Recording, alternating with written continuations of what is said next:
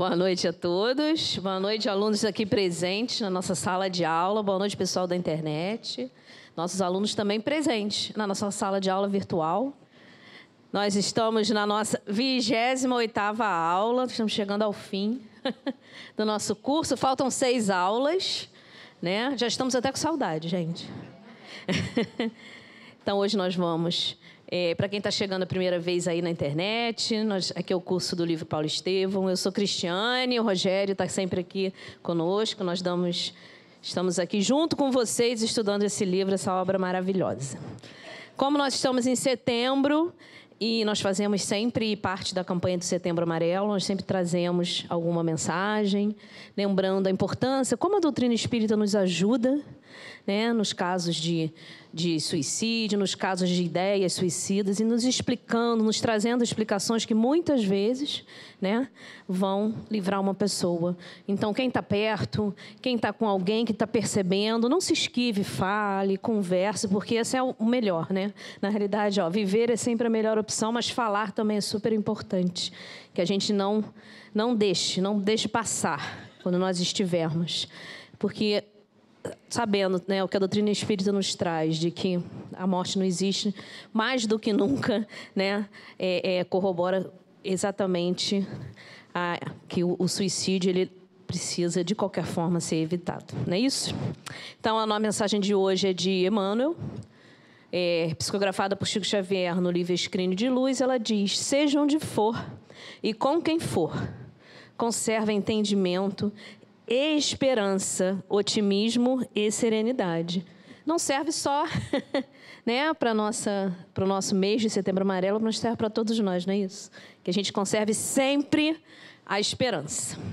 Então, como a gente sempre faz, vamos começar com o nosso evangelho, seguido da nossa prece, para nós podermos começar a nossa aula. O evangelho de hoje é do capítulo 5 do, do Evangelho segundo o Espiritismo, tá? A gente vai falar sobre o item 19, o capítulo 5 é o Bem-aventurados os aflitos e o item é o mal o remédio.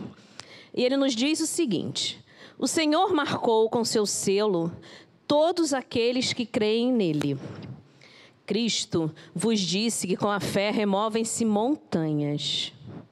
Eu vos digo que aquele que sofre e que tenha fé como base será colocado sob sua proteção e não sofrerá mais. Os momentos de maior dor serão para ele as primeiras notas da alegria da eternidade. Sua alma se desprenderá de tal modo do seu corpo que, enquanto este estiver morrendo, ela planará nas regiões celestes, cantando com os anjos os hinos de reconhecimento e de glória ao Senhor Felizes os que sofrem e os que choram, que suas almas se alegrem, pois serão abençoadas por Deus. Santo Agostinho. Então, antes da gente, quando, quando a gente não conhece a doutrina espírita, que nos fala da verdadeira vida, da vida futura, é, não se consegue entender um texto desse, né? Felizes são os que sofrem mas a gente já consegue compreender o objetivo do sofrimento, de tudo que nós né, passamos por aqui, muitas das vezes, a maioria das vezes, realmente traçando a nossa trajetória de espíritos, são necessários para a nossa caminhada, não é isso? Então, mas a fé nos sustenta, não é isso? Remove as montanhas e a gente consegue cada vez mais seguir em frente com tudo isso que a nossa doutrina nos traz. E aqui na nossa obra, nos nossos capítulos, mais do que nunca, a gente vê que a fé, a vontade de seguir Jesus, vem sustentando né, os nossos personagens aqui do, do nosso livro. Então vamos fazer a nossa prece, agradecendo demais a espiritualidade amiga, sempre presente juntinho de nós, agradecendo aos benfeitores responsáveis por esse curso, por esse trabalho, agradecendo sempre a nossa querida irmã Maria Angélica, que nos permite aqui estarmos juntos nesse ambiente fraterno, nesse ambiente de luz, onde a cada semana saímos daqui com mais indagações positivas para que a gente consiga se reformar, caminhar cada vez mais dentro daquilo que Jesus nos traz sempre, a todo momento, nos evangelizando cada vez mais. Esse é o objetivo da, da doutrina, da, o objetivo da nossa casa, que é evangelizar. Então, que nós possamos ter as nossas percepções aclaradas, corações receptivos ao estudo que nós vamos juntos aqui hoje desenvolver. Graças a Deus. Então, sempre nós vamos hoje falar de que capítulo? Vamos falar do capítulo 7 da segunda parte do livro, as epístolas. O capítulo é grande, quem leu? Hã? Vocês leram? Quem leu? Você não conseguiu chegar no final, nem a gente, né, Rogério? Então a gente resolveu dividir a aula hoje, porque não era dividida. A gente vai fazer hoje a primeira parte do, capi... do capítulo As Epístolas, porque era muito rico, nós tínhamos muito a falar. Fala, e, Rogério. E o número de páginas nem era tão grande, mas acontecia tanta coisa. A gente foi faz, vendo, fazendo. Não vai dar. Não tem como, não vai dar. Então o curso vai durar mais uma semana, tá? A gente vai entrar em dezembro. É, nós vamos mexer em alguma aula futura, então depois a gente até corrige. Mas como a gente gosta de cada dia, um dia de cada vez, né, Rogério? A gente não precisa mexer no programa. Vocês chegam aqui e depois vão saber. Vocês... Luiz, é isso aí. A gente não sabe, Luiz. Então, a gente sempre fala na nossa aula qual vai ser a seguinte. Então vamos nessa a gente vai seguir agora com emoção, com surpresa, gente. Agora é muito bom. Como sempre, a gente começa falando da aula passada e como foi o Rogério que trouxe para nós, ele vai falar para gente, tá bom? Então, semana passada a gente terminou o capítulo 6, peregrinações. Cadê? Opa! É, peregrinações e sacrifícios, foi a parte 2, na verdade, né? E o que, que aconteceu? revoltados com a libertação da pitonisa, lembra? Que na outra aula ele expulsou o espírito, estava lá com a pitonisa, o povo lá ficou revoltado, e aí eles prendem o Paulo, o Paulo e o Silas e flagelam. Então eles são presos a troncos, são flagelados, porque tinha toda aquela situação lá do vício em ter orientação por parte da pitonisa. Vocês lembram? Mesmo presos, eles pregam na prisão pregam ao carcereiro, pregam para os outros é, prisioneiros e fenômenos físicos mediúnicos acontecem. As portas abrem, eles não fogem. E depois Paulo lá pede para o juiz que mandou libertar ir lá também, porque ele queria evangelizar. De lá eles vão para Tessalônica e passam pelos mesmos problemas, a mesma confusão. Judeus, os disse-me-disse, não sei o quê, confusões, apupos, agressões. De Tessalônica, eles vão para Bereia. Em Bereia, novas prisões e açoites. Ele é açoitado também em Bereia. E aí Paulo pensa de ter, de ter uma trégua. Cansado, Silas estava doente, ele estava quebrado, pensa de ter uma trégua. E aí qual é a ideia que ele tem? Botar em prática um velho plano que ele tinha desde a mocidade, de ir para Atenas. Ele, enquanto jovem, estudou o grego lá em Tarso e queria ir para Atenas pregar a lei de Moisés e os profetas. E agora ele iria para falar também do evangelho. E aí ele bota o plano em ação. Ele vai sem os companheiros, ele vai até com outros companheiros, mas que deixam ele na porta da cidade e retornam. Fica lá sozinho. Só que dessa vez, os atenienses eles são frios e indiferentes de forma que essa é uma missão fracassada. Ele não consegue, pela primeira vez, fundar nenhum núcleo cristão, nem numa casa, nem num ambiente doméstico, nada. Até aqueles que simpatizaram um pouquinho, quando ele diz, então vamos fundar, cada um tinha uma desculpa, né? Parece um pouco com a gente, às vezes, arruma desculpa para tudo, e ele não consegue fundar. Ele fica desolado achando que não correspondeu à, à missão, aos anseios do Cristo, falhou, né? fica bem abatido até que Timóteo chega trazendo boas notícias. E nós vamos ouvir essas notícias hoje.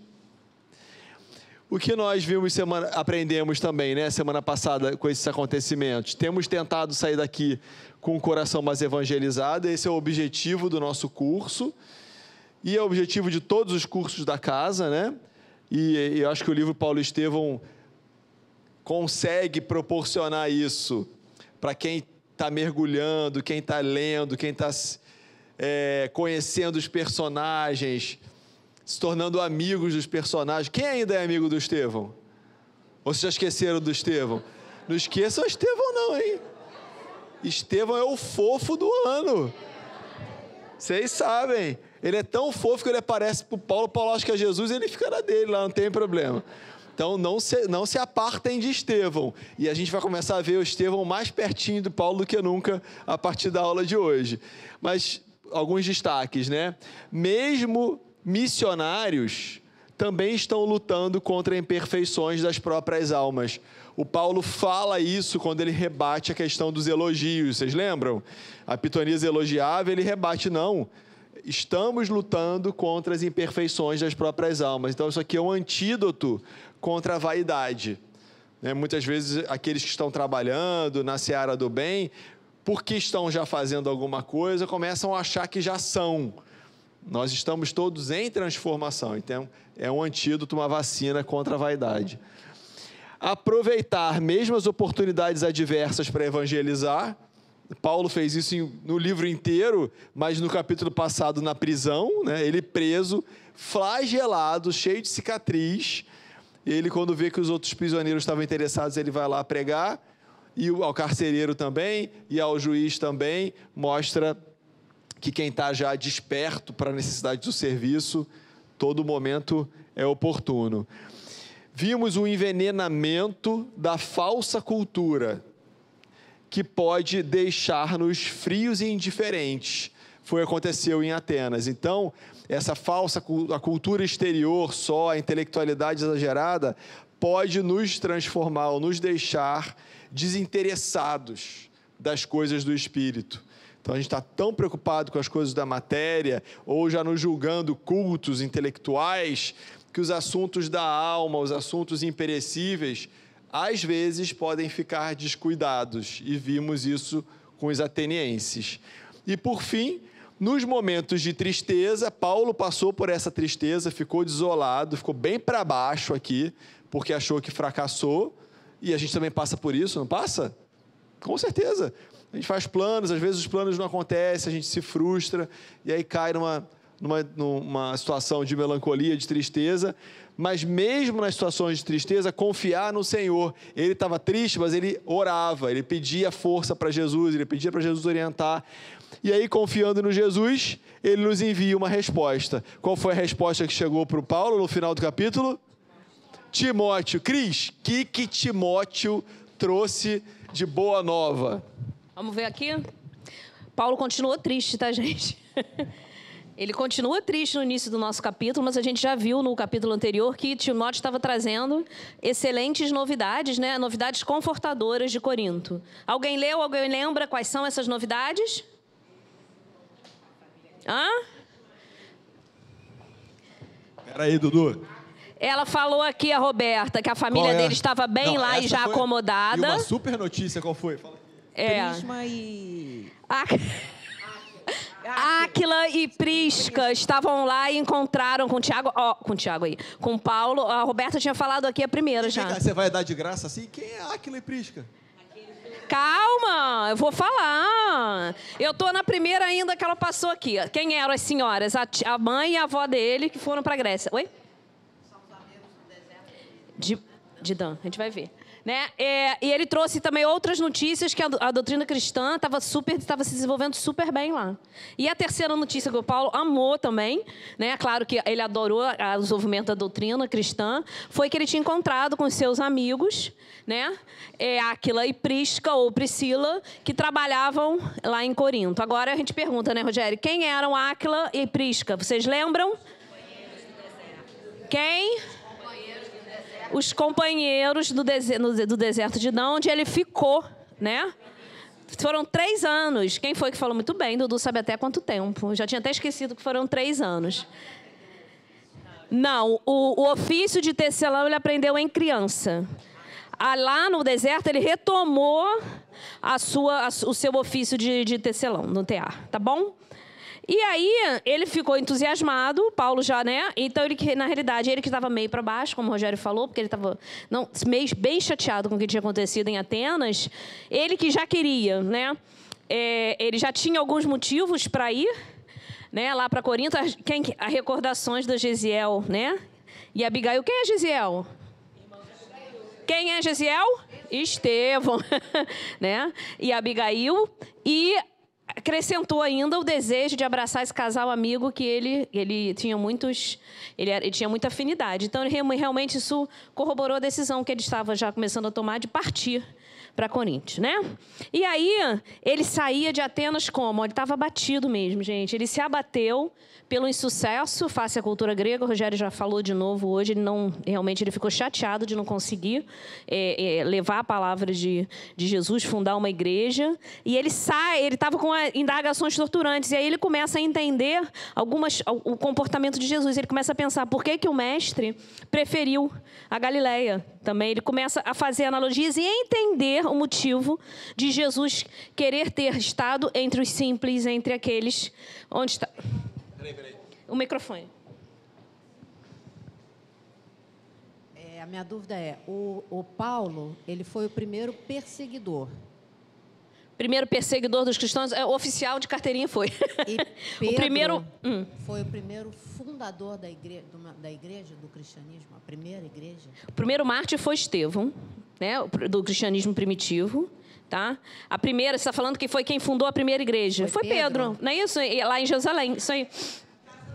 É, é, assim, a, a Casa não, do Caminho não tem. foi o Pedro, porque era um grupo, né? Era o grupo do é caminho. Ele era referência, mas aquele grupo, lembra? Quando Jesus morreu, todo mundo fugiu de Jerusalém.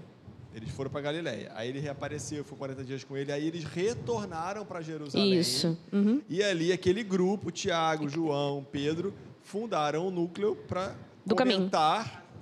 que é, depois foi chamada casa comentar e assistir a, os necessitados. E inicialmente era na casa do Pedro, né? As é. conversas todas eram na casa de Pedro. É, é que isso, na casa do Pedro isso. era lá isso. no Lago Tiberíades. Aí eles transferiram lá para Jerusalém. Jerusalém. Tá bom? Agora, o que, que, tem a ver Gesiel e Abigail aí? Por que ele está tá lembrando de Gesiel e Abigail? Porque eles eram de lá. Não, se vocês estão ligados? Eu falei. Ah, Eles estavam ligados, você não, hein? Eu estava lendo os slides ali de última hora.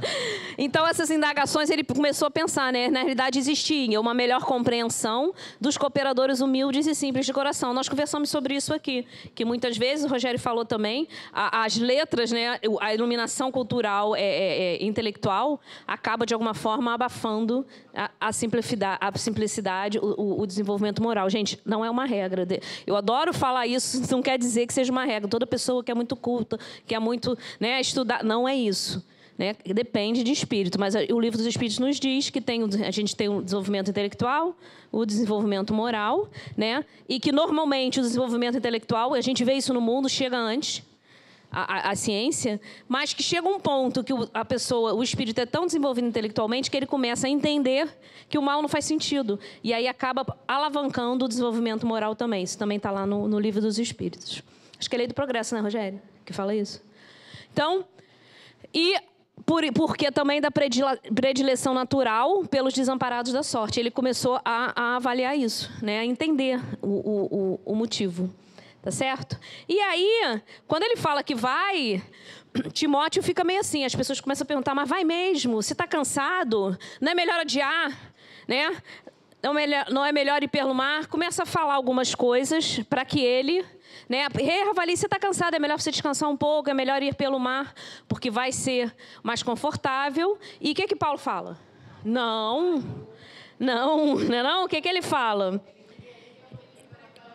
Ele quer realmente, ele quer ir pregando, tem uma, ele, ele fala exatamente, né, que o servidor de Cristo ele não tem que se furtar ao trabalho, não sei exatamente as palavras, mas ele fala isso. Então, na viagem para Corinto, eles vão a pé, né, 60 quilômetros, e o que, que eles sempre fazem quando estão viajando, gente?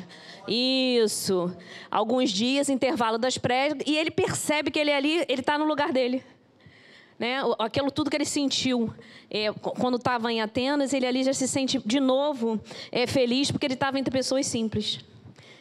Quem te viu, quem te vê, né, gente? Eu estava lendo essa frase aqui, eu me lembrei lá dos primeiros capítulos. Barulho quer falar, Rogério? Não? Não vou falar. Hã? Lembrando também que Atenas, naquela época, era um lugar muito corrompido.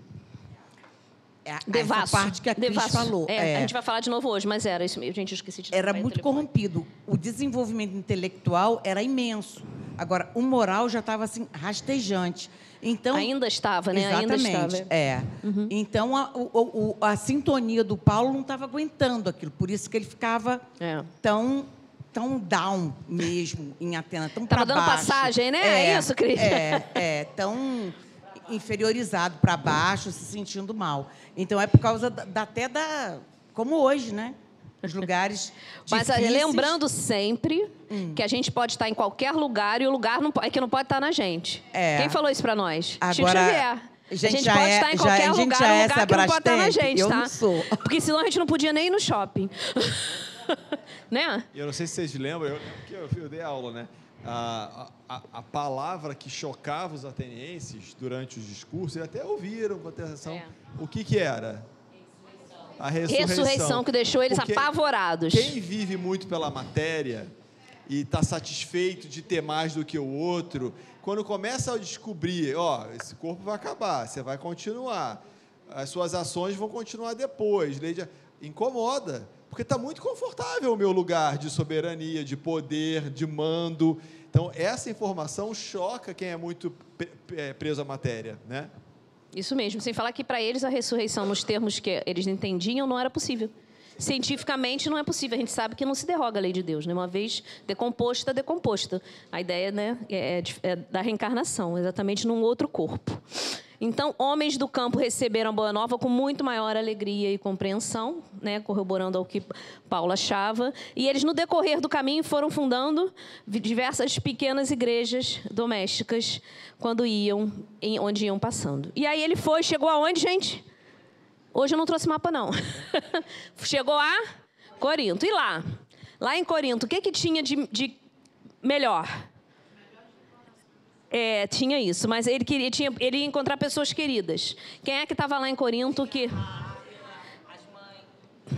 Isso, inicialmente, ele, lá no, no porto de Cesareia, ele encontrou Lloyd e Eunice, abraçou, mas ele estava doido mesmo para conversar, né? Porque ele tinha visto recentemente, né, a, a, a tanto a, a Lloyd e, a Eunice, ele procurou realmente os velhos amigos do Oasis de Dan, nós já conversamos sobre isso, conseguiu encontrá-los, né, e eles contam para eles o quê? Uma experiência que eles tinham tido onde? Quando Paulo deixou eles, que eles se separaram, ele já, já estava dito aqui para onde eles iam, para onde eles iam? Para Roma. Então eles começaram, é para Roma, Dudu. Eles começaram, eles foram reportar para para Paulo tudo o que aconteceu com eles, onde eles moravam, uma série de coisas até bem extenso lá, a gente trouxe só o principal. E o que, que aconteceu lá com eles em Roma?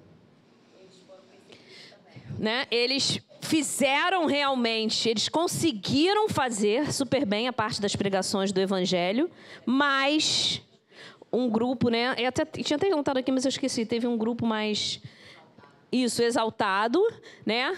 Que realmente eles começaram a declarar guerra franca. Exatamente agora. e aí, um dia que ela estava lá sozinha no, na oficina deles, e o, o, o Aquila não estava, ela foi pega, ela sofreu flagelação, castigo, açoite, e ficou sozinha, toda ensanguentada, só depois de muito tempo que o Aquila chegou até e que socorreu ela. E aí eles saíram de lá. Oi? Esse capítulo é triste? Ah, eu, que eu, não, eu não acho os capítulos tristes. Esse capítulo não é triste. Ele vai conversar. Ele, quem que vai falar com ele? ele já levou outras vezes. não, mas esse capítulo é, é, todo capítulo existe uma coisa mais. Todo capítulo, né? Ah, é? Aqui nesse capítulo só? Ela só começou a gostar do Paulo nesse capítulo, gente. Cris, não é possível. Essa mulher é brava, hein, Carlos? Oh, pode fazer a inscrição dela no, no, ano que vem no Paulo Estevão. a gente vai fazer de novo, a Paulo Estevão. Então, gente, eles conversando resolveram, né? Na realidade, Paulo tinha um projeto realmente de fundar a igreja, igreja em Corinto. E aí os dois, eles se propõem né, é, se prontificam a trabalhar com ele né, nessa missão, nesse projeto. E ele passa, inclusive, a, a morar com os amigos, a residir com eles. Tá certo? E aí ele está lá em Corinto, e o que, que acontece com ele, com Paulo?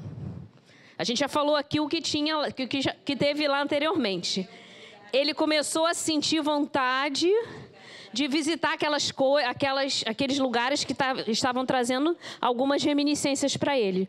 Mas ele novamente não fez comentário com os amigos. Ele foi lá, quietinho, né? Sem comunicar, sem falar com os amigos, ele, ele resolve visitar loca, locais onde teria sido os sítios onde Abigail e, Estevão viveram a, a, antiga casa lá do, do velho Joshedeb. Quem é Joshedeb? E tem uma vírgula mais ali.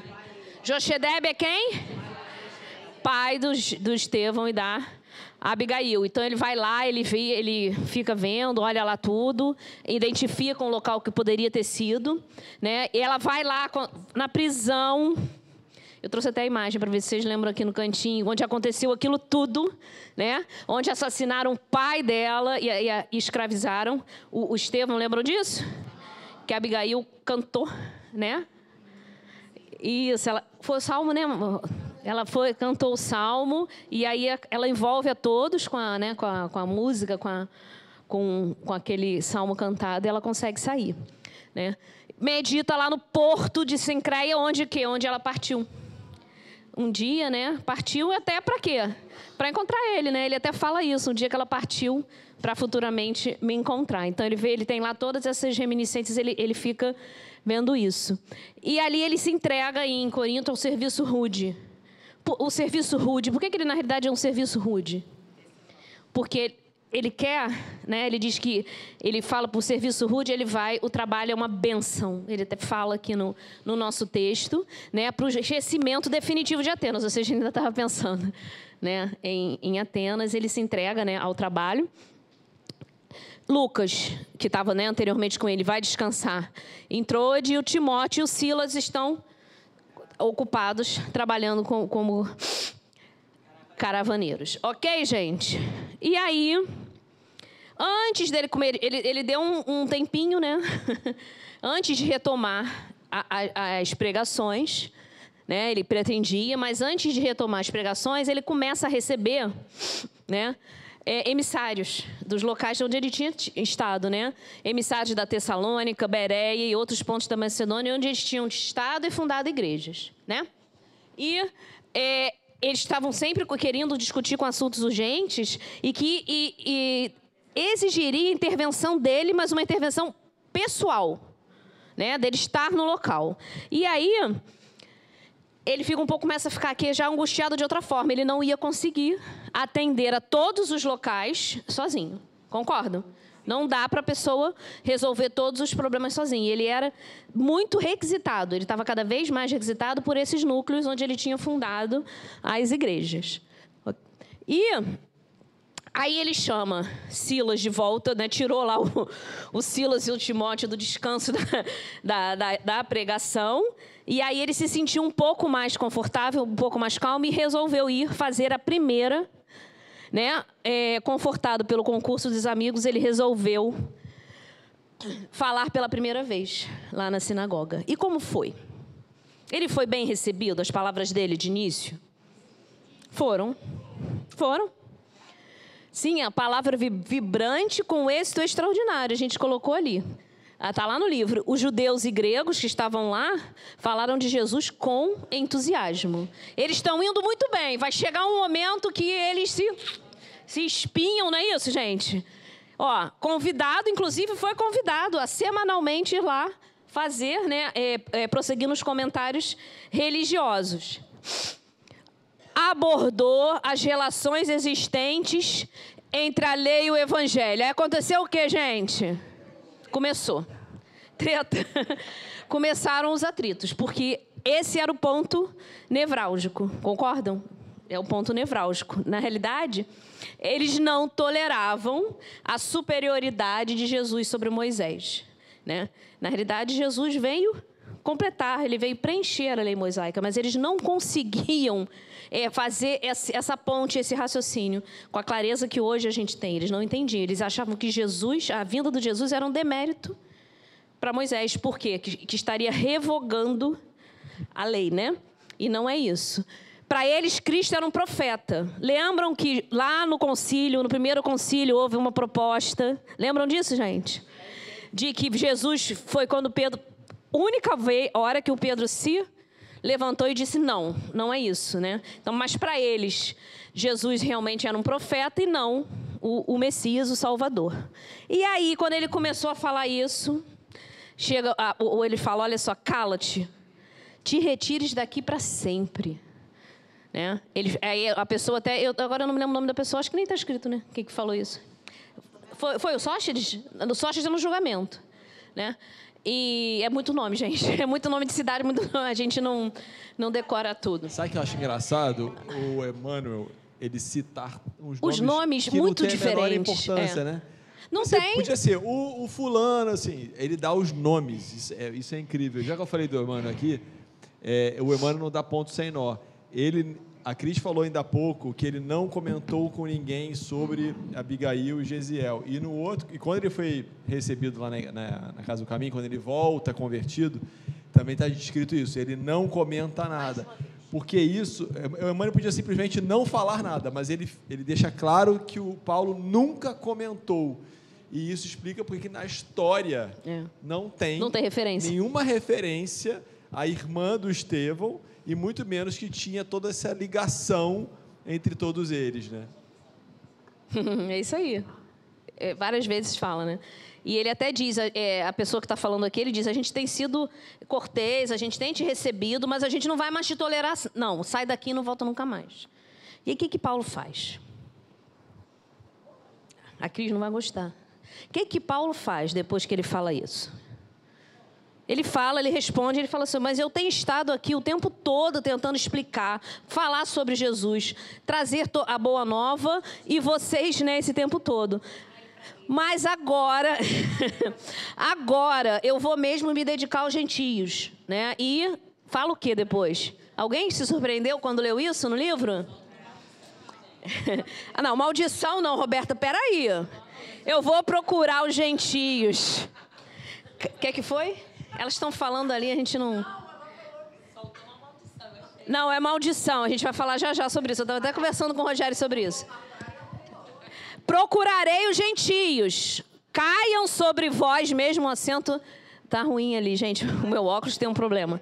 Caiam sobre vós mesmos as injustas maldições lançadas sobre o nome de Jesus Cristo. Rogou praga? É? Ele falou, vai cair sobre. Ele estava tá, ele, falando o que aqui? Eles lançaram. Ah, ela falou a palavra. É, isso, é lei do retorno. Lei de causa e efeito. Né? Uma vez que a gente emitiu, não é isso? Vai retornar? Vai. Então ele está falando, né? O que vai acontecer. Só que Paulo já era lá a última cocada do deserto, evoluidíssimo? Não, ele o tempo inteiro está dizendo o quê? Na nossa aula. O tempo todo. Que ele tem procurado superar, mas que ainda, né, na aula passada mesmo ele falou mais uma vez, falou sobre na hora que o que Silas gostou dos elogios, ele disse que, né, nós eles ainda eram muito imperfeitos. Quem? Paulo? Sim, um servidor muito melhor do que eu, com certeza. Entendeu? Agora está vendo? Tá, já está elogiando Paulo.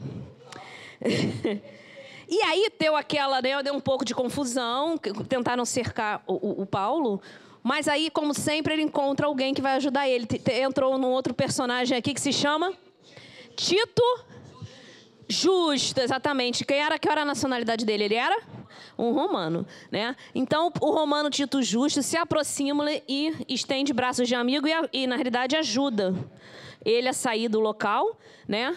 E mais do que isso, põe à disposição dele ajuda, né, elementos para a organização de uma igreja ativa em Corinto. Ele vai atrás de quê também depois? De uma casa, né? Ele adquire uma casa e, na verdade, ele, ele, ele, continua fazendo um trabalho entre os romanos que têm dinheiro de angariar recursos para poder ir alavancando a igreja de Corinto. Isso aí está no nosso texto também. E aí ele resolve fazer o quê? Então tá bom, vamos fundar. Então Áquila e Prisca. E quem mais? É fácil, gente, tem duas duplinhas. Lloyd e Eunice vão, vão servir, vão trabalhar nesse projeto. o Acre e o Prisca a gente já sabia, porque né, eles, eles já aceitaram já, para que eles consigam fazer uma igreja nos padrões de quem? Que era o melhor, como disse, foi você que falou que era a Disney das, né, das igrejas. Isso, o modelo de Antioquia, né, que seria o padrão, e que é isso que ele está que ele tá buscando. Então a igreja de Corinto foi fundada e realmente. Bombou? Bombou, né, Roberto? A igreja de Corinto. Bombou, né? Deu frutos mais ricos de espiritualidade e ele conseguiu é, mais uma vez. Então essa cidade, só porque aí uma coisa interessantíssima aqui, a cidade ela era famosa, olha lá, por devassidão. Então teoricamente não deveria ter sucesso. O que, que vocês acham? Aí o que, que Paulo fala, gente, quando, sobre isso? Alguém leu? Alguém se lembra?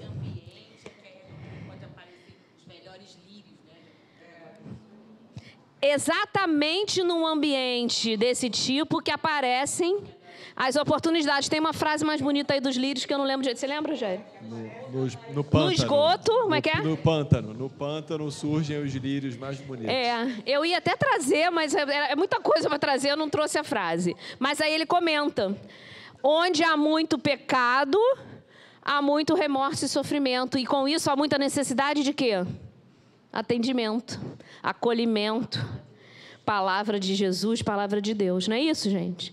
Então, realmente, é, a princípio, um ambiente muito ruim é, não, não teria né, frutos, mas ele também é um, um ambiente que gera uma necessidade de acolhimento. Ah, desculpa. Vencia pela insistência.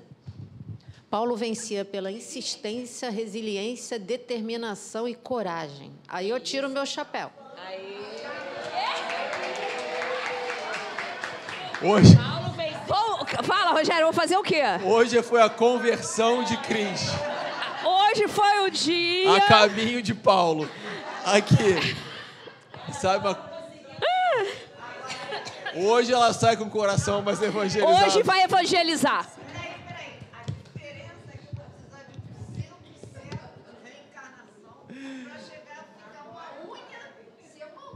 Olha só. Do Paulo.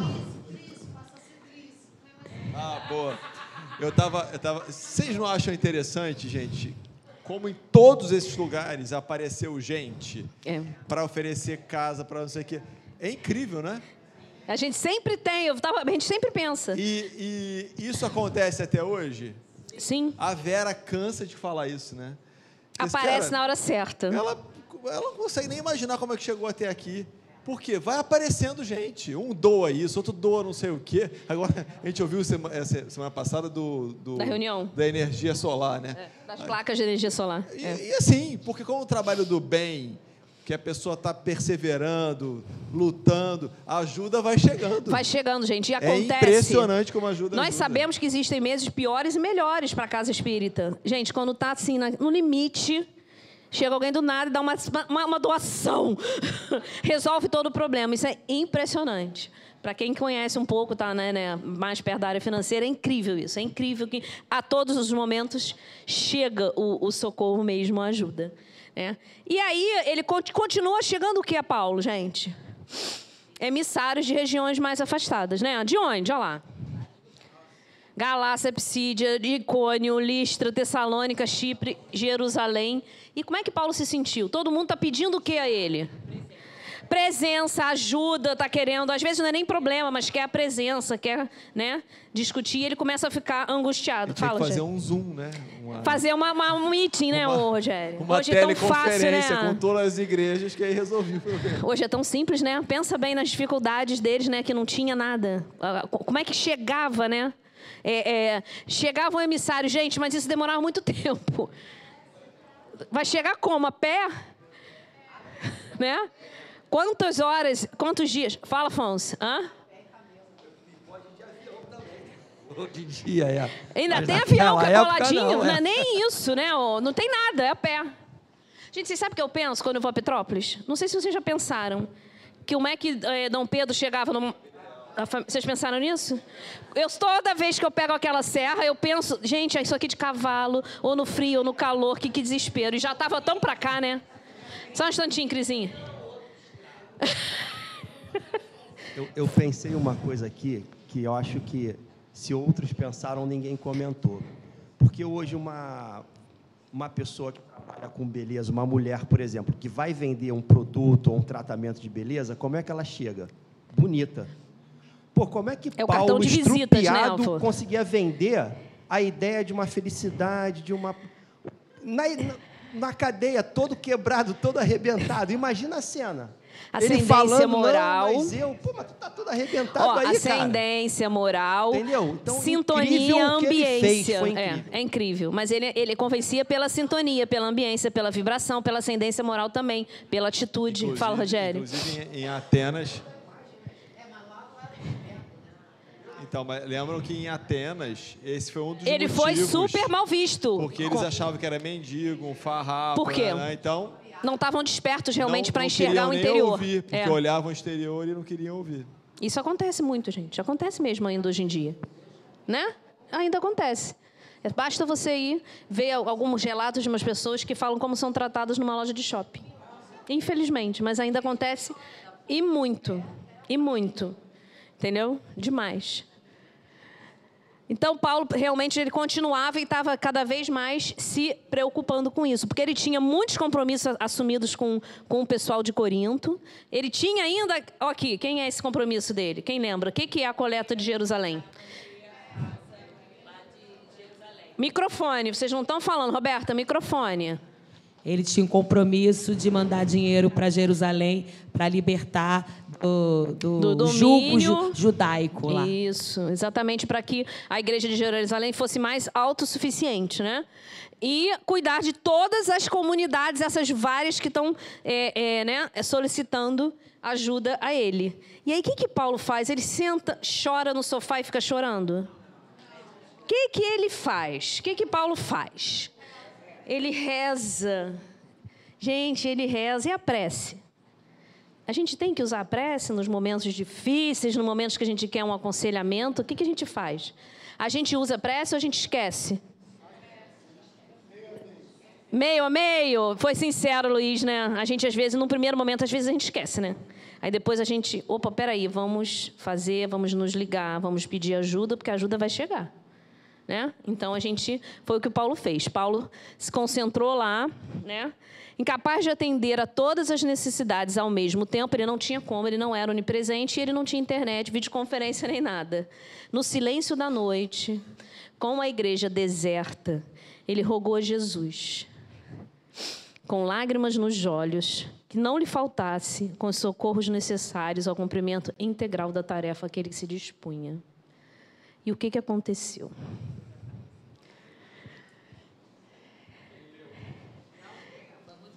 Ele sentiu-se envolvido numa branda claridade e recebia o que, gente? A visita de Jesus. Que aqui foi Jesus mesmo? Foi, não foi? O Estevão, né? Aqui foi Jesus mesmo. E aí, o que, que Jesus falou, né? Não temas dizia a voz: prossegue ensinando a verdade e não te cales, porque estou contigo. Gente, que emoção. Paulo deve ter. a alegria do momento, ele retrata no. no né? A alegria do momento dava para compensar. Todas as dores e padecimentos que ele tinha passado pelo caminho. Né? E ele não pensou ali nas dificuldades para atender as várias igrejas fraternas. Ele ali já né, se muniu daquela é, é, de esperança. Tanto bastou para que a voz docíssima continuasse. Né? Ele foi, continuou, e aí a voz falou, na realidade, vai começar a falar mais diretamente para ele. Não te atormentes com as necessidades do serviço. É natural que não possas assistir pessoalmente a todos ao mesmo tempo. Consolou ele exatamente naquilo que ele estava. Porque não precisa falar, né, gente? Com Jesus, com o Espírito é, é, é de luz. Não precisa falar quanto mais Jesus, né? Ele, ele vai ler.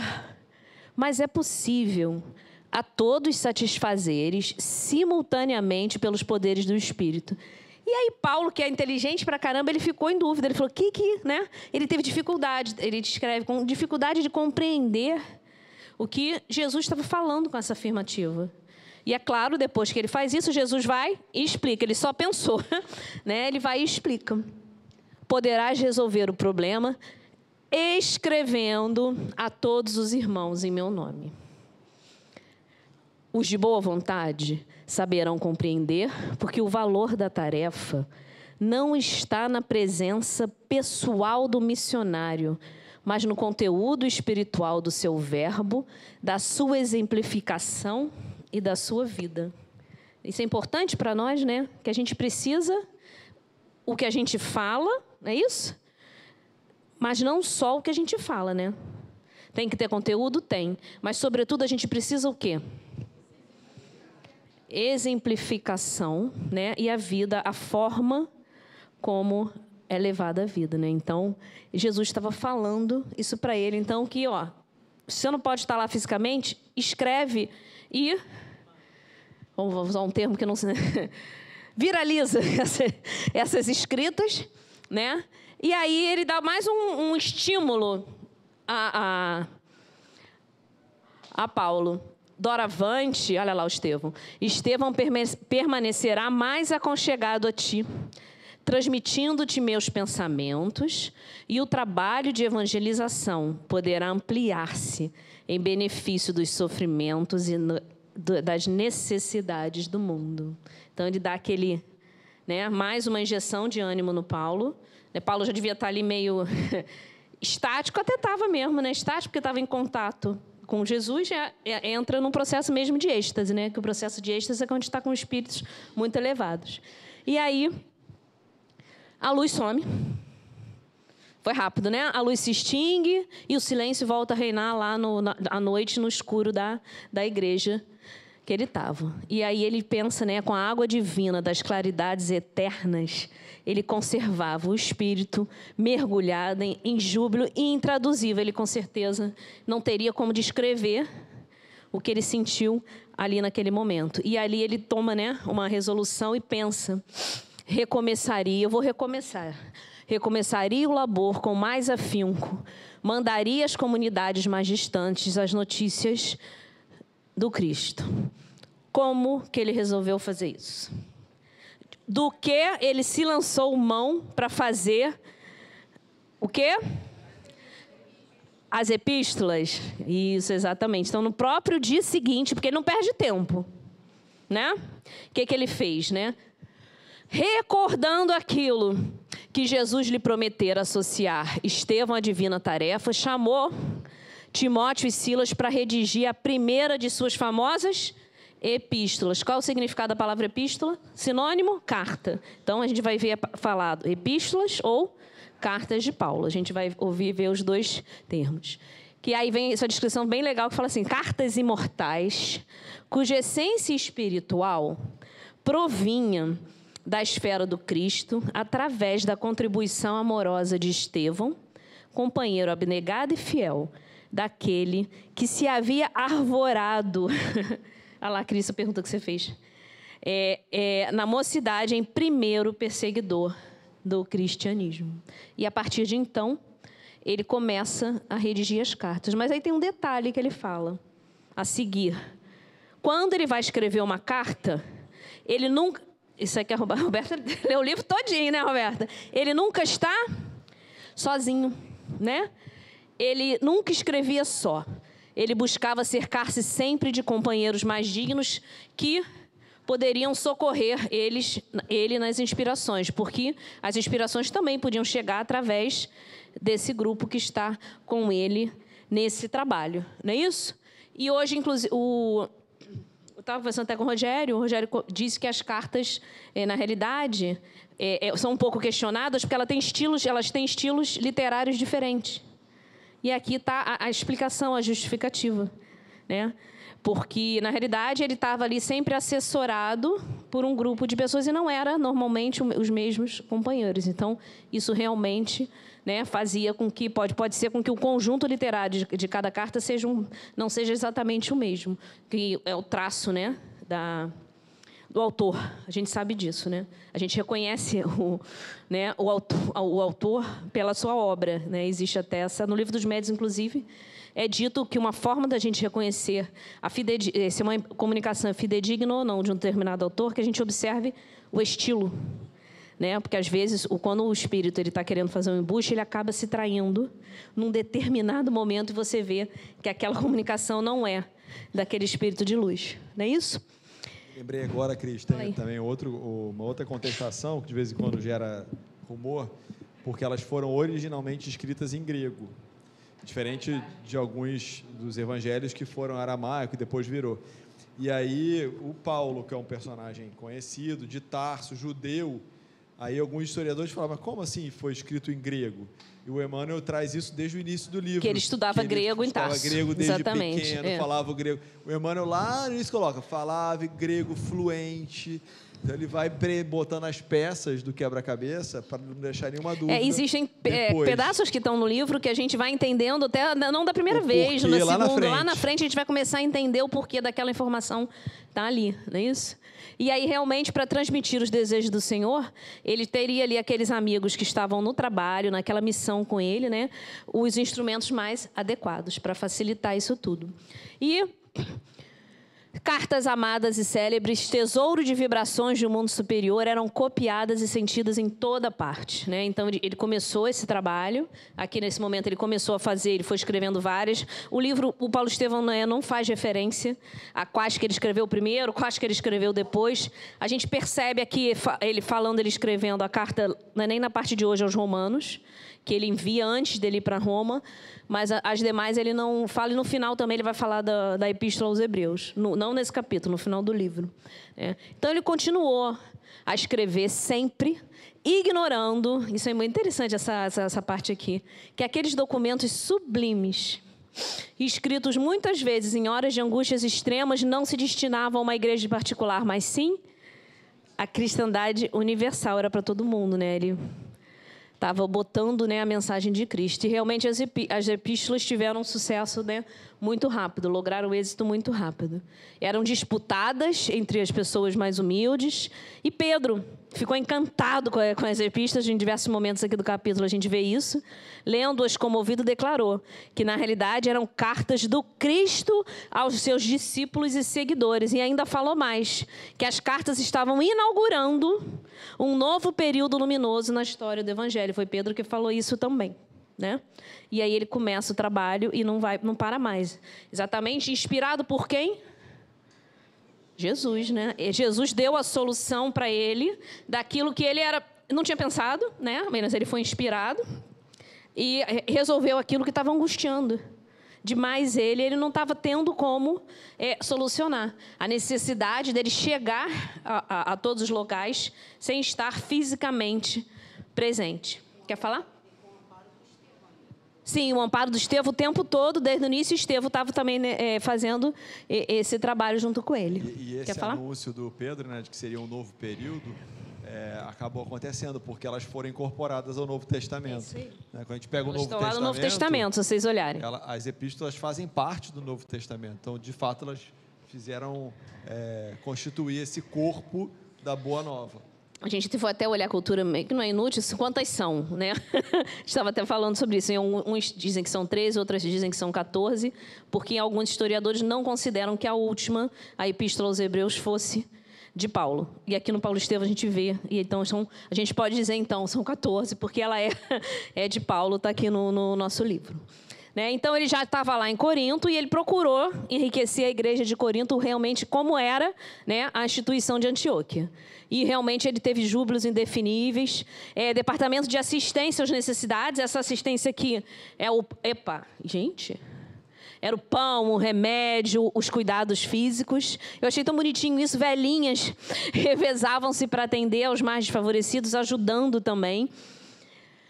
Todo dia à noite, olha que interessante, após a pregação central, existiam reuniões para comentar passagem da vida do Cristo.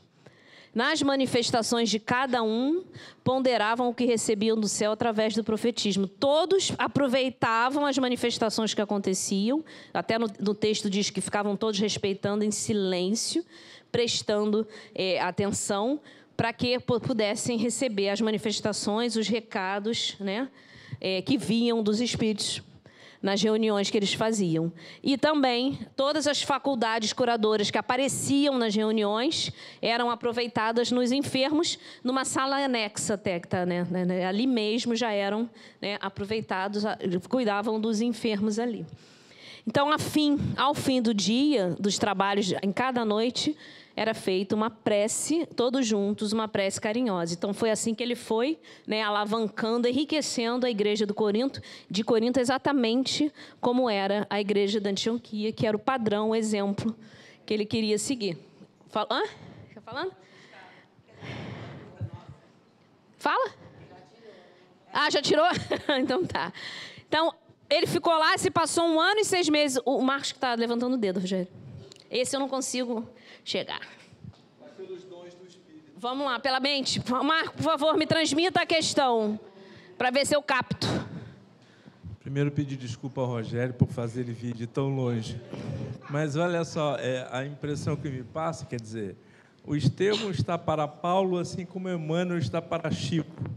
E, ser, e o é. próprio conteúdo né, recebido, a diferença que se, se comenta é porque imaginemos você está falando da diferença do estilo literário das epístolas. Isso, isso. Imaginemos quem não eram os espíritos do Senhor que, através do Estevão, traziam aquelas informações para o Paulo. Dizer, de novo, fazendo o mesmo paralelo com Chico, de quem Chico recebia as mensagens. Tinha o Emmanuel, que era o coordenador, mas ele recebia de vários espíritos evoluídos. É, além de tudo, tem também a, a colaboração dos, dos material. encarnados, material, material, a colaboração material de quem estava trabalhando ali com ele.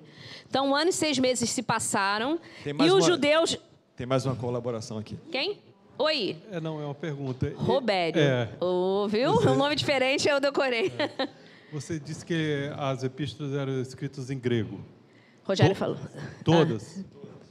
É, não é estranho, porque nem todo mundo falava grego. Como é que. Eles estavam lá em Corinto, né? Eles estavam na, na, Grécia. Sim, mas era para mandar para lugares mais ah, distantes. Ah, você está né? falando a, a, tradução? É. Boa pergunta. Mas tá, tá, tá, o próprio Emmanuel falou isso mais à frente, que é. eram todas escritas em grego. Mas é boa pergunta. A gente pode dar uma olhada. Concordo. Eu entendi é o que você está falando. É um bom ponto. Vamos dar uma. Oi. Ai. Ela tá falando que eles usavam o Google Translator. Tá falando besteira aqui.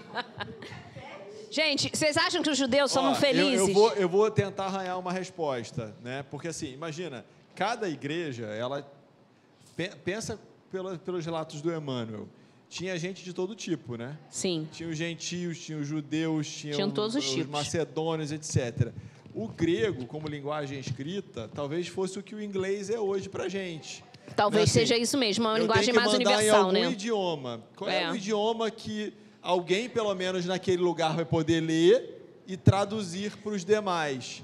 Porque senão eram muitos dialetos diferentes. Então, provavelmente, como Devia língua ser culta, meio universal, né? mais universal, é. deve ter sido a língua mais adotada. É, o que é. eu imagino. E tá? como foi Emmanuel que nos disse isso, a informação é, é, é procede, não é isso? Não é, não está né, escrito em, em qualquer lugar.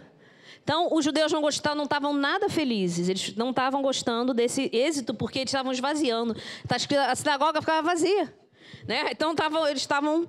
Então eles começaram a tramar de novo, gente, um movimento de perseguição para extinguir logo a causa do desprestígio deles, que eles não estavam mais gostando. Então muitas acusações e foram ter, o, o, o procônsul teve que promover um processo contra o Paulo. Quando foi movido ali, na realidade, o processo foi né, ele, ele, que assumiu o processo e ele nem sabia exatamente quem era o Paulo, ele não sabia de todos os, os detalhes, está até no, no, nosso texto. E aí, mas os mais exaltados, ele tinha sido convocado a depor, né, no, na, ir lá ao tribunal no dia seguinte, mas os mais exaltados resolveram Chegaram lá, pegaram ele surpreendidamente à noite, armados e prenderam Paulo. Né? E aí o pessoal ficou todo lá da igreja, né? Do, do, os cristãos ficaram danados. Aí Paulo, peraí, gente, olha só, irmãos, Acaso quereis o Cristo sem testemunho?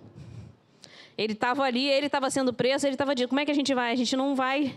Tudo que a gente já passou até agora é só mais uma, né? Vai ter que fazer o testemunho. E aí, um, um despeitado, uma pessoa específica, com a sua prioridade, ali mesmo deu açoites no rosto do Paulo. E aí ele é levado, né? Atado ao tronco do suplício e suportou de novo, gente, olha lá. A flagelação dos 39. Ele sofreu bastante, né?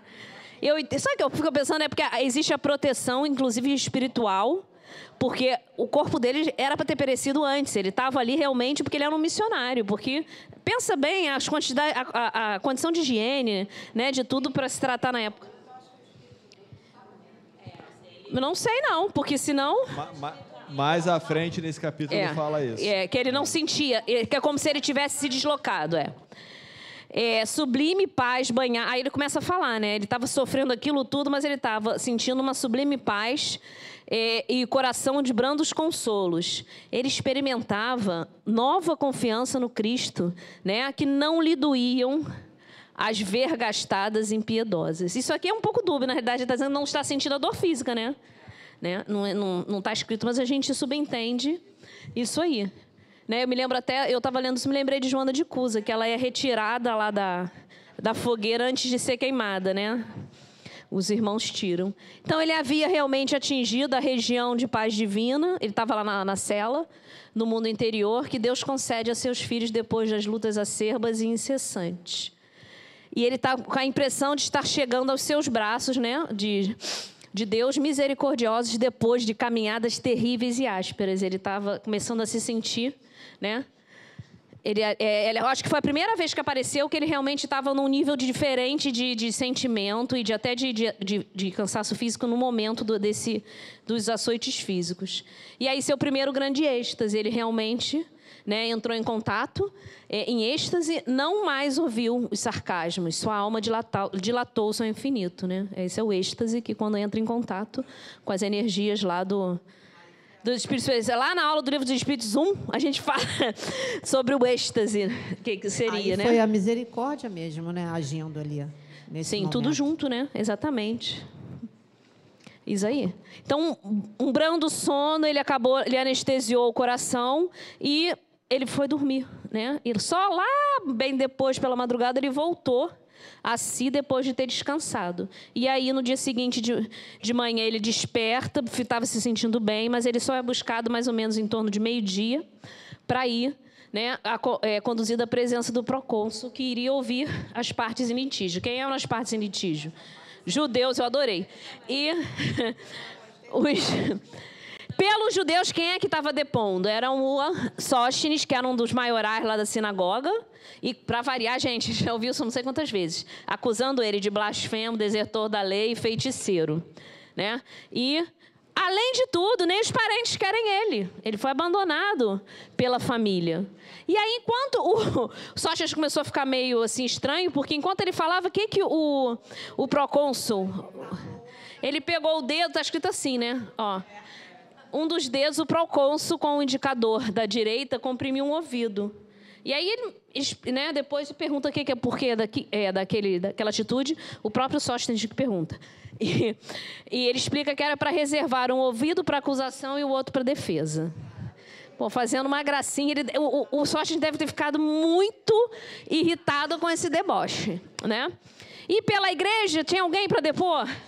Não oficialmente da igreja, mas Tito Justo estava lá e se propôs e falou da missão do apóstolo. E quando ele fala da missão do apóstolo, ele comove quem?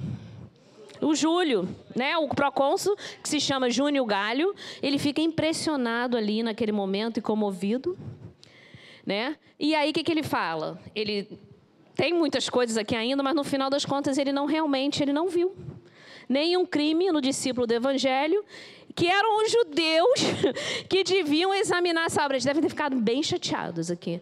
É curioso que primeiro tem a pena e depois tem o julgamento, né? Isso. Então ele é preso, primeiro açoitado, ele faz tudo. aí depois é julgado. Não, é. não tem nada. Ah, então tá Isso bom. é interessante, porque na realidade ele não foi nada disso foi feito pelos, pelos romanos, não foi feito pelo procônsul, foi pelo grupo que já quis se antecipar e botar ele lá na cadeia.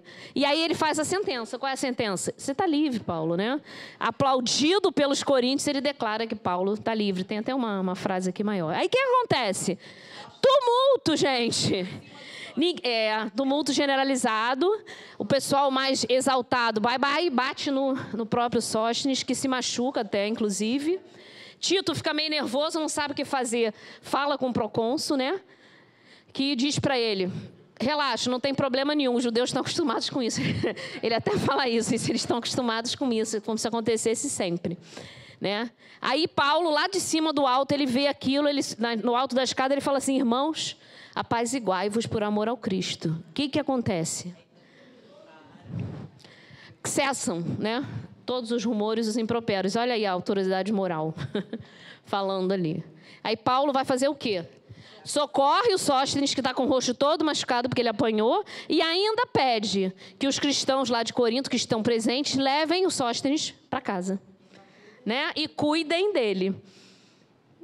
Despeitados, os israelitas não aceitaram esse julgamento e começam a fazer novos planejamentos. Mas Paulo resolve fazer o quê? Ele resolve realmente, ele já estava com o planejamento de ir para a Ásia.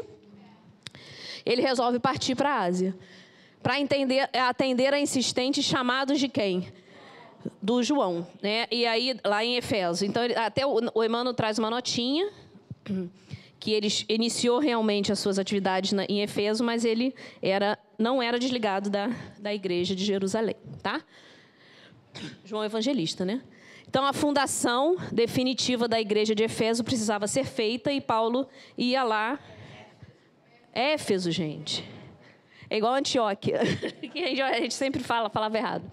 Aí, dentro de um mês, ele parte para Éfeso com, com os fiéis escudeiros lá deles, com Áquila e Prisca. De encontrar Maria nesse momento? Depois, daqui a pouquinho. Em Éfeso, ela mora lá. Já, ela mora lá. Isso. E aí ele raspa a cabeça, não sei para que ele raspou a cabeça, porque as minhas imagens ficaram depois, eu esqueci depois, gente, que ele raspou a cabeça, mas depois cresceu. Tá? Pra... mas depois fala que ele tá com cabelo grande e grisalho. É. É, por causa dos costumes da época para jurar fidelidade eterna a ela. Por isso que ele raspou a cabeça ali no porto, inclusive. Né? Foi uma viagem difícil, com incidentes penosos. A gente nem sabe disso, né? E a igreja de Éfeso, Éfeso realmente enfrentava problemas, porque ele continuava lá, como em todos os lugares, com aquelas polêmicas, né, que não levavam a lugar nenhum. Acaloradas discussões de novo com os judeus da sinagoga. Tudo de novo, né, gente? E ele, na realidade, estando lá em Éfeso, ele começa a, a dar vazão, ele quis, né, fazer essa, na verdade, essas realizações sentimentais, que foi conhecer Maria. Ele visitou a mãe de Jesus, essa, imagem de Maria, ela foi ditada por Emmanuel, né? Sim, foi pintada por Chico Xavier, através de uma descrição feita por Emmanuel, que bate exatamente. E Chico, inclusive, disse que é exatamente como ela se mostra. Tem essa, essa parte também no livro Memórias de Suicida, da Ivone Pereira, essa imagem realmente como se fosse. Tem um nome disso. É que ele foi ditada, né? Quando faz a pintura, é pictografia, né? É, mas na verdade foi ditado. E aí ele realmente se impressiona com a humildade de Maria. Já pensou ver Maria? Né? A, a, criatura simples, amorosa, como se fosse um anjo vestido de mulher. E ela conta né, as narrativas do nascimento de Jesus, e ele grava as divinas impressões que ele teve dela e promete voltar. Porque ele queria fazer o quê, gente? Escrever, né? colher dados para escrever o evangelho para os cristãos do futuro. E Maria se dispõe, ó, eu estou à disposição, né? Com grande alegria. E depois, então, de cooperar algum tempo, né, lá, e aí faz o quê? Ah, aqueles priscas estavam bem, né? Ele vai de novo, pé na estrada, né, gente? Que a situação não podia ficar confortável. Buscou novos rumos, mas disse: vou voltar de novo. Lembra o que é Éfeso, senão a gente se confunde. Ele queria ir aonde? A Jerusalém, né, entregar a Pedro a coleta que ele tinha feito, né? É, lembrando do projeto antigo. E João entendeu até, porque sabia desse projeto de coleta. E aí eles chegaram ao porto lá de Cesareia, ficaram alguns dias, pregaram, fundaram igreja e depois foram até Jerusalém. Pedro ficou super feliz ao recebê-los, mas ele repara que Pedro está bem. É, não. Paulo repara que Pedro está muito abatido, né? Mas mantém a, a plenitude lá, a mesma serenidade. E Pedro repara o quê? que Paulo está ao quebrado de corpo, muito magro, como o Afonso estava dizendo, muito pálido, cabelos grisalhos, devia estar tá despenteado, né? Mãos e rostos cheios de cicatrizes, são muitos açoites, né, gente? Então ele repara isso tudo e entrega, ele entrega o dinheiro que ele ficou de recolher, que vai garantir aquela maior independência à igreja de Jerusalém. Ele agradece comovido, tendo a certeza que a partir de então vão, ele vai conseguir, né, eu achei tão bonito, a escola, uma escola abençoada de trabalho santificante, manter, né, ter essa escola para todos aqueles necessitados que eles atendiam. E ele fala sobre as epístolas porque Pedro estava encantado, tendo, tinha convicção de que elas provinham de uma inspiração direta de Jesus, eram elementos educativos e guardavam cópias numerosas, aqui é a primeira vez que fala né, da, da mensagem aos Tessalonicenses, e as pessoas comentavam, né, frase por frase, era um, realmente era um local de um material de estudo. E aí começou. Antioquia, depois voltou a Tarso, na sua cidade natal, depois subiu lá as montanhas, se internou no Tauro, mas ele reparou uma coisa, olha, ele nunca mais esteve só na tarefa de evangelizar sempre assistido por discípulos numerosos, suas epístolas, que ficariam para os cristãos do futuro, estão em sua maioria repletas dessas referências pessoais dele, que já tinha sido falado que ele tinha trazido lá os, dos companheiros do navio, lembro? Também notícias ele começa, né? Ele traz nas suas cartas. Gente, o que, que tem aqui? Luta sem trégua de quem? israelitas rigorosos e cristãos indecisos. Aí ele regressa a Éfeso para conversar com a Maria no seu trabalho, né, de fazer o evangelho. Só que ele não consegue. Por quê? Tá um problema lá de novo, ele vai precisar, né, enfrentar realmente uma luta séria lá com os, na, na igreja com João. E a sinagoga já tinha conseguido um terreno, né? E ele estava com medo do, do, da, da igreja cristã ir para o buraco, né? Sossobrar. Então, durante três meses, ele ficou na, na, discussão, na sinagoga, em todas as reuniões. E aí começam realmente curas maravilhosas, mãos sobre alguns doentes, ele aparece, as pessoas, né, clarear, rodeado por uma claridade, vozes santificadas que se manifestavam em Jerusalém e Antioquia falaram ali para ele. E aí, meu amigo, ele chegou no ápice. Né? Isso teve uma enorme repercussão e ele foi elevado a um status, né? ao apogeu ali da, daquele momento. Né? E aí, deliberou que ele ia continuar mais tempo lá, porque muitos abandonaram, estavam, ele percebeu né, que estavam abandonando crendices e superstições. Né? E aí, Após dois anos, a cidade lá de. de eita, tá errado o acento ali. Éfeso voltava. É, eles tinham a prática de ter um culto especial à deusa, né? Diana. Eu até li o que era essa deusa, mas agora não dá nem tempo de falar. É da caça, mas dependendo do local, ela também era da fertilidade. É, ela, tem, ela é uma deusa poderosa, porque ela tinha diversas atribuições. E aí, realmente prega a, a, as pregações de Paulo haviam modificado, gente, as preferências do povo e o povo não estava ligando. Ninguém mais se interessava por esse culto, que era uma coisa bem, né, é, é uma adoração exterior. E aí o culto tinha muito rendimento. Eles começaram, né, a protestar. E os ourives, né, pagaram mutinadores que começaram a insinuar que Paulo se preparava para arrombar o templo de Diana. O Rogério até escreveu fake news no livro, não foi, Rogério? Era mentira, mas eles usaram desse, desse sortilégio, né, desse artifício para poder começar e realmente a população, aí a população se tocou, né? Esse plano deu certo, né? Na, na, imaginação dos mais simples. E a multidão avançou furiosa no teatro, onde eles Paulo estaria pregando à noite atrás de Paulo.